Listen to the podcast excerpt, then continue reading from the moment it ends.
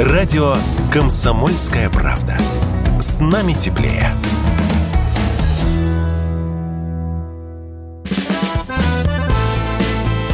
Автостопом по России. Журналисты «Комсомольской правды» Владимир Варсобин и Иван Макеев едут через всю страну и общаются с самыми разными людьми. Владимир Варсобин, радио «Комсомольская правда». Путешествие «Автостоп» Калининград-Владивосток продвигается по России. Встречайте нас, слушайте наши репортажи. Вот почему подвозивший нас Юра так долго размышлял, где нас высадить. Он всю дорогу, оказывается, объяснял нам, в чем главное несчастье этих мест. Точнее, намекал, как это водится у русских, житейскими анекдотами и новеллами. Мы катились из города в дно, где МЧСник служил, в сторону Великого Новгорода. И Юра думал вслух. «Вот смотри, как устроена наша жизнь», – заворчал он, когда старенький форт застонал о вдруг испортившейся дороге. У каждого городка или поселка есть небольшой участок плохой дороги. Обязательно. Маленький, незаметный, 2-3 километра в глухом углу, но, поверь, он всегда есть. Дорожники его хранят, лелеют, делают вид, что ремонтируют, но этот плохой километр на настоящий ремонт не отдадут. Для водителей мелочь, а для дорожников, усмехается в усы, смысл существования. Юрий Трудяга. На таких, простите за высокопарность, и держится русская глубинка. Каждые третьи сутки утром он едет за 70 верст из своей маленькой деревеньки в город Дно, где за 40 тысяч служит водителем МЧС.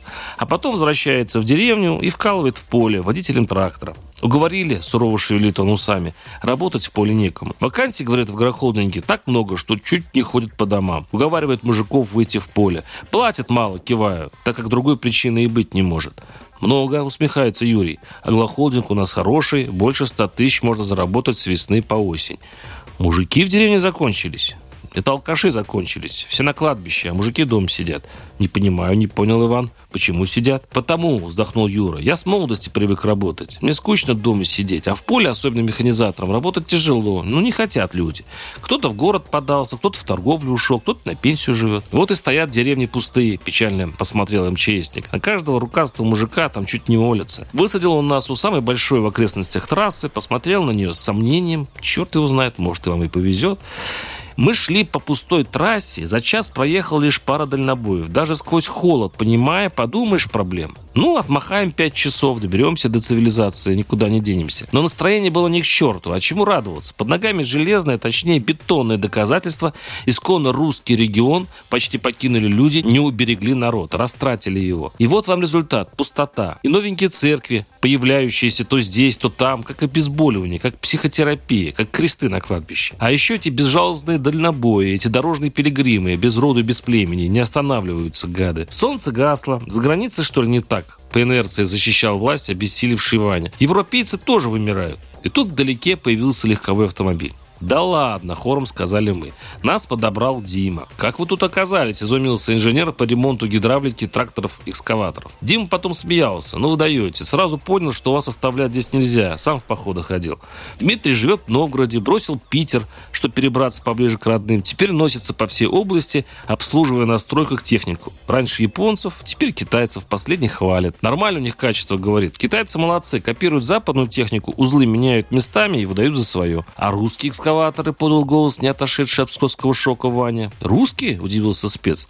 «Ни разу не видел. А зачем, когда есть китайцы?» Перепрыгнув в Великий Новгород, мы устремились дальше на север, чтобы пойти на Тихвин, Вологду, Великий Устюг, а дальше на Киров, Пермь. Вымокнув под мелким гадким дождем, мы все-таки прорвались из-под Новгорода в Чудово. У крупных городов автостоп, оказывается, почти не работает. Фигурка голосующего на трассе ничтожна, как воробей. Там как в метро. Упадешь, не заметит, затопчут. Выручили два мрачных азиата. Они вдруг вынырнули из бесконечных фур и остановились в полной тьме.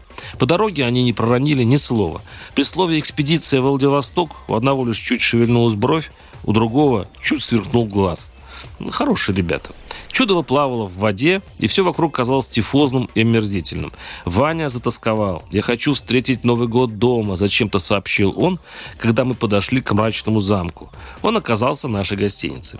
Замок стоял за городом, к нему вела старательная, даже не разбитая, а уничтоженная дорога.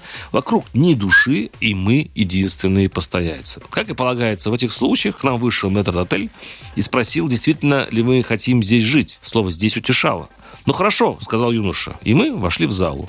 Там царил мертвецкий холод. Варсобин, YouTube-канал, телеграм-канал. Подписывайтесь и читайте там о наших путешествиях. До встречи. Автостопом по России.